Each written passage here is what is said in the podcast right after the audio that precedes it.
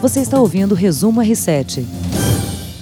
Oi, gente, tudo bem? Começando mais uma edição do Resumo R7, podcast com as principais notícias do dia, aqui pelo portal R7, comigo César Saqueto e com o Heródoto Barbeiro. Tudo bem, Heródoto? Tudo bem, olá. Um abração aí no povo do R7. Muito bem, quero agradecer o pessoal que já está acompanhando a gente é, por meio da live, que está neste momento no Facebook né, e nas principais plataformas de redes sociais do portal R7. O Heródoto, Opa. queria começar o claro. dia, nesta terça-feira, 10 de dezembro de 2019, com algumas notícias da política. E hoje a política está muito atrelada também ao noticiário do judiciário brasileiro. Né? O Superior Tribunal de Justiça revogou a prisão preventiva do ex-governador do Rio de Janeiro, Luiz Fernando Pezão com três votos, a sexta turma do tribunal determinou a substituição da prisão por medidas cautelares. Pezão foi preso em novembro do ano passado, durante a Operação Boca de Lobo. De acordo com as investigações, ele recebia mesada de 150 mil reais quando era vice-governador é, de Sérgio Cabral, entre os anos de 2007 e 2014. Só um detalhe, desde quando ele está preso? Desde um novembro ano, de 18. 29 de novembro de 18. 18. Então, então é um ano, um ano, um ano e um mês que ele está preso, é isso ou não? Exatamente. Agora é o seguinte, veja bem, eu não estou dizendo que ele é culpado ou inocente. Mas é o seguinte, será que em um ano e um mês não dava para ter feito o julgamento desse cidadão? Pois é. é ou não é? Esse é o problema da justiça brasileira. Porque, como você me lembrou agora, ele está preso de maneira uh, provisória. Preventiva. Não é isso ou não? Preventiva. É. Ninguém pode ficar preso de maneira preventiva um ano, pô. Ou você é culpado ou você solta. Aí o cidadão está preso de maneira preventiva um ano, bate na porta lá da, do STJ, atenção, não é do Supremo, hein? é do Superior Tribunal de Justiça. E eles, pô, ninguém pode ficar preso eh, preventivamente um ano, solta o cidadão. Aí solta o pezão, que é assim com o Sérgio Cabral, que era o governador, ele era o vice. O Cabral pegou mais de 200 anos, já foi condenado uma dúzia de vezes. Agora veja como é que funciona a justiça do Brasil. Quem condena o Cabral é o juiz Bretas, que é aquele da Lava Jato no Rio de Janeiro. Marcelo Bretas. O, é, Marcelo Bretas. O, o, o Pezão não. Então isso se arra... Essa é a questão da justiça brasileira. A melhor maneira de você escapar da justiça nesse país é se arrastar. Se arrasta e tal, aí o cara sai, ah, mas vai usar tornozeleira eletrônica. Ah, é? Ah, não vai poder deixar o país. Ah, é? Mas ele vai poder ir na passagem do ano nos fogos lá de Copacabana para ver os fogos. Você não acha legal ou não? Então, Bacana, né? percebe ou não? Quer dizer, essas coisas não podem ser no nosso país. Eu acho que o sujeito tem, tem que ser julgado, pode ser inocentado, pode ser culpado, mas tem que ter uma solução, pô. Não pode não ter nenhuma solução. Não é possível o cara ficar preso um ano e um mês de maneira preventiva. Não há. Isso daí, isso aí não tem. É só bater na porta e justiça manda soltar. Mas já é recorrente, né, Heroto? No país, os, os grandes advogados, né, as, as pessoas que têm condições financeiras e pagam os grandes advogados, a diferença é essa, né? Os grandes escritórios usam os, os artifícios, as brechas jurídicas e vão colocando recursos sobre recursos para que os clientes deles possam ficar em liberdade enquanto esses recursos são julgados. E aí a coisa se arrasta por mais de 10 anos. Há casos aí né, que ultrapassam os 10 anos. Né? Sem, sem dúvida. Agora, para isso, nós precisaríamos mudar a legislação brasileira. Não pode deixar essas brechas, porque já foi feito de propósito isso aí. Não pense que é por acaso, não. Isso não caiu do céu. Isso foi feito de propósito exatamente para beneficiar uma parte da elite que não vai, ou pelo menos não ficava presa, né? E quando fica, escapa da cadeia. E por falar nisso, pois não. eu até estava hoje torcendo para a Comissão de Justiça do Senado votar o fim da, da aliás, a prisão após condenação em segunda instância. Hoje. Votaram um pedacinho, deixaram para amanhã. Vamos ver o que vai dar isso lá no Senado. Seria bom a gente ficar de olho nessa turma aí, né? É, a prisão em segunda instância que foi uh, alvo, motivo de comentários ontem no Ministério de Moro, né, falando que considera é, essa medida imprescindível para o país. E a gente aguarda. O Heródoto, teve hoje mais uma fase da Operação Lava Jato no país, de número 69, e a Polícia Federal pediu a prisão temporária do empresário Fábio Luiz Lula da Silva, Lulinha, que é filho do ex-presidente Lula. No entanto, esse pedido foi negado pela Justiça. Também foram solicitadas as prisões é, temporárias de outras pessoas. Só lembrando aqui, né, que o, o Lulinha, ele é essa fase da Operação Nova Jato, ela foi deflagrada com o objetivo de buscar provas na investigação sobre repasses financeiros é, suspeitos realizados por empresas do grupo Oi Telemar em favor de empresas do grupo Game Corp Go, que são controladas pelo filho do ex-presidente e por seus sócios Fernando Bitar, Calil Bitar e o Jonas Suassuna.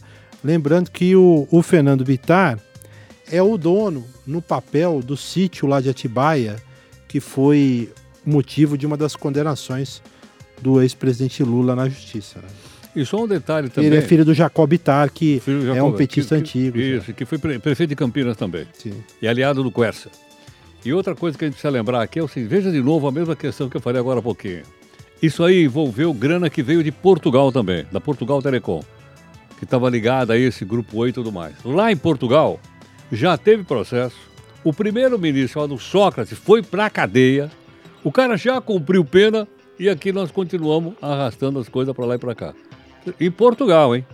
A ligação aqui é com Portugal e o primeiro-ministro lá foi preso, que é o Sócrates. Não é o Sócrates, do, logicamente, o filósofo, né? Exatamente. Heródoto, é, teve nesta terça-feira também posse lá do presidente, do novo presidente da Argentina, né? O Vladimir Fernandes. E olha, eu, eu ouvi o discurso dele, achei o discurso dele muito sensato, bastante sensato. E falando principalmente do Brasil, dizendo que quer o Brasil como parceiro, que acha que independente das questões pessoais, as questões uh, dos países Argentina e Brasil, elas são maiores, são importantes, são parceiros comerciais importantes o vice-presidente do Brasil está lá, o Mourão. É, eu vi, ele aplaudiu, inclusive, o discurso quando o, quando o presidente da Argentina falou isso. E eu acho que seria bom para nós e para a Argentina o seguinte: pô, eles escolheram o presidente, a gente respeita. Nós escolhemos o presidente, eles respeitam. E a gente vai tocar junto o que a gente puder tocar no campo da economia. Não se esqueça que a Argentina é o terceiro parceiro é, econômico, comercial mais importante para o Brasil. Agora, se eles vão sair do atoleiro ou não, não sei, porque o presidente também falou assim: olha, pessoal, do Fundo Monetário Internacional, eh, emprestou para eles um, alguns bilhões de dólares. E disse: ó, nós vamos pagar assim, mas quando a gente, só depois do crescer, do crescimento. Quer dizer, primeiro a Argentina vai crescer para depois pagar o Fundo Monetário Internacional. Então eu acho que o pessoal lá do fundo deve estar botando já as barbas de molho. E outra coisa, para você pagar a dívida, você tem que ter superávit fiscal. O que, que é isso? O governo tem que arrecadar mais do que gasta. E a Argentina, meu amigo, está gastando mais do que arrecada já há muito tempo. Vai demorar um pouquinho, ah, né? vai. Vai demorar. Muito bem. Olha, é, outro assunto que a gente gostaria de colocar em pauta aqui é, tem a ver exatamente com economia. Tinha, queria destacar ó, duas matérias aqui sobre o tema. Uma delas, a inflação foi maior para os pobres do que para os ricos em novembro. Esse é um recorte do estudo do IPEA e a situação só não foi pior porque a alta da inflação das carnes foi compensada pelo barateamento de outros itens de alimentação. O indicador IPEA de inflação por faixa de renda foi divulgado nesta terça pelo Instituto e mostra que as famílias com renda mais baixa tiveram inflação de 0,54% em novembro. No mesmo período, o custo de vida aumentou 0,43% para famílias de renda mais elevada. Os preços dos alimentos e de moradia ditaram o tom da inflação é, mais elevadas para os pobres. E teve também essa questão né, do aumento da carne, como a gente falou, que é um item importante também, acabou contribuindo aí para esses índices, Heródoto. Olha, só um detalhe. É, como dizia o Jack Estripador, vamos por partes. Primeiro, a inflação está muito baixa. Baixíssima a inflação brasileira esse ano, vai fechar 3,8, 3,7. Nós nunca tivemos isso. Houve uma época do Sarney, se você tem uma ideia, pessoal, aqui, que num único mês a inflação foi de 83%. Já pensou ou não? Essa inflação de 3, tantos por cento, uh, que é anual aqui no Brasil, na Argentina isso daí é mensal. Lá na inflação, a inflação na Argentina está em 25, 30% ao ano. Então é muito baixo. Agora você dizer, bom, mas como é que eles calculam, por exemplo, se a inflação para os pobres foi diferente dos ricos? De acordo com os produtos que os pobres compram. Né? Então eles supõem, por exemplo, que o rico não come farinha. Tá certo? Aí eles vão lá e medem o preço da farinha. Se a farinha subiu bastante, bom, isso é as populações pobres consomem, então eles, eles fazem o cálculo de acordo com os produtos que as camadas da população mais pobre compram. Então, na verdade, é um cálculo, vamos dizer assim, a... em cima daquilo que se compra. Daí você calcular que a inflação, uh, por exemplo, sei lá, rico o que, que rico compra, o que, que não compra. E isso eu não sei, viu, Heraldo? Mas eles tá devem ter uma, uma lista lá, logicamente. É. Deve ter uma lista é. lá. Mas é um, é, um, é um critério subjetivo, me parece, né? É, agora é o seguinte. Apesar de ter uma metodologia aí, né? Você está supondo pra, que. Para acabar com isso, a gente precisa fazer uma reforma tributária no país. Então, né? Para a gente não colocar imposto em cima do consumo, para a gente colocar imposto em cima de renda. Aí sim. Então, né? Quem ganha mais, paga mais. Quem ganha menos, paga menos.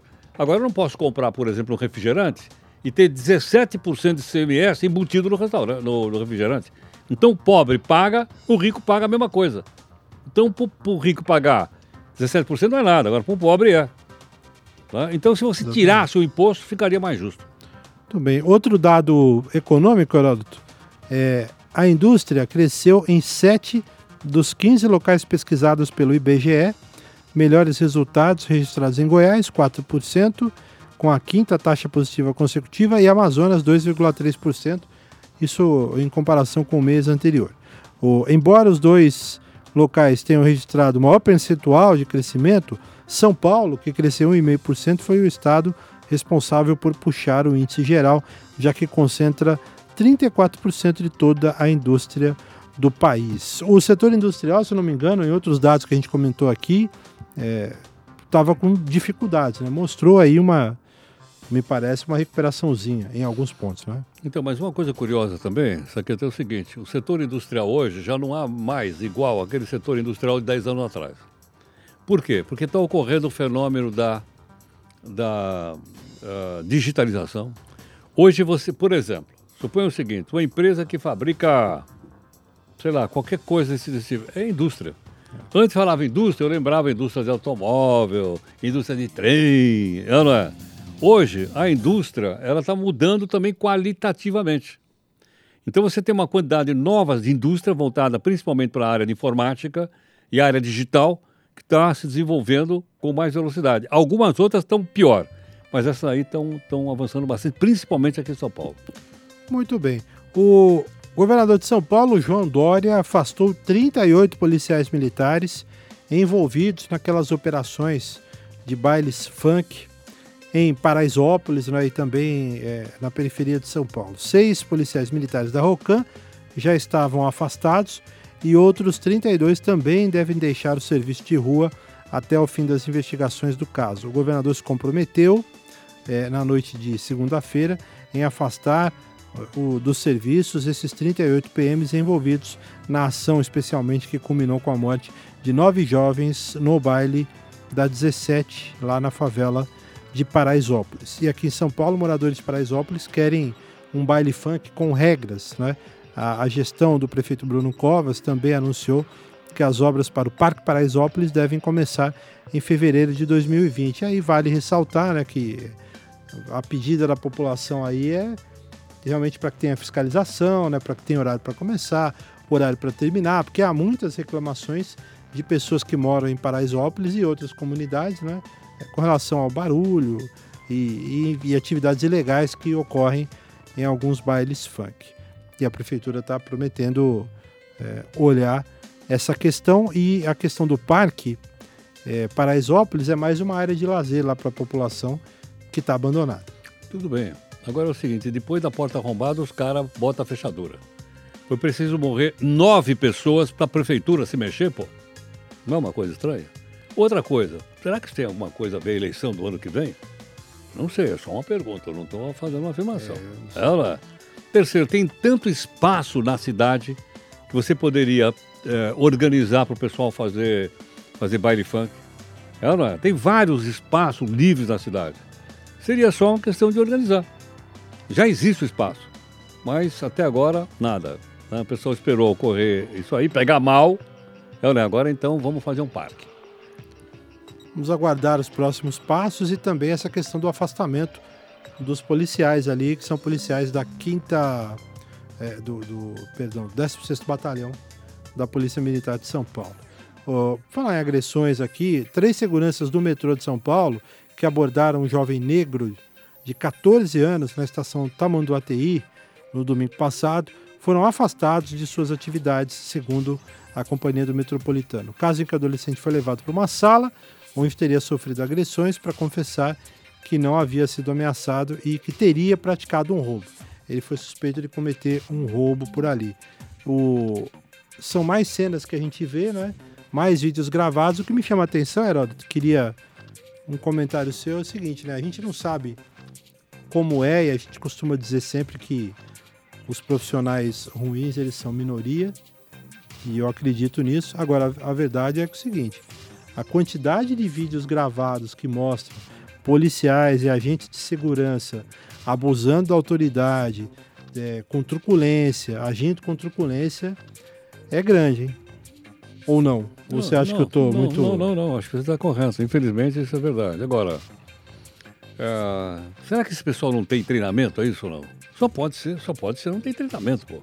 O cara, para usar, para ter uma profissão como essa, tem que ser treinado ou pelo metrô, ou pela polícia militar, ou sei lá, pelo, pelo, pelo aeroporto. O cara tem que ter treino, pô.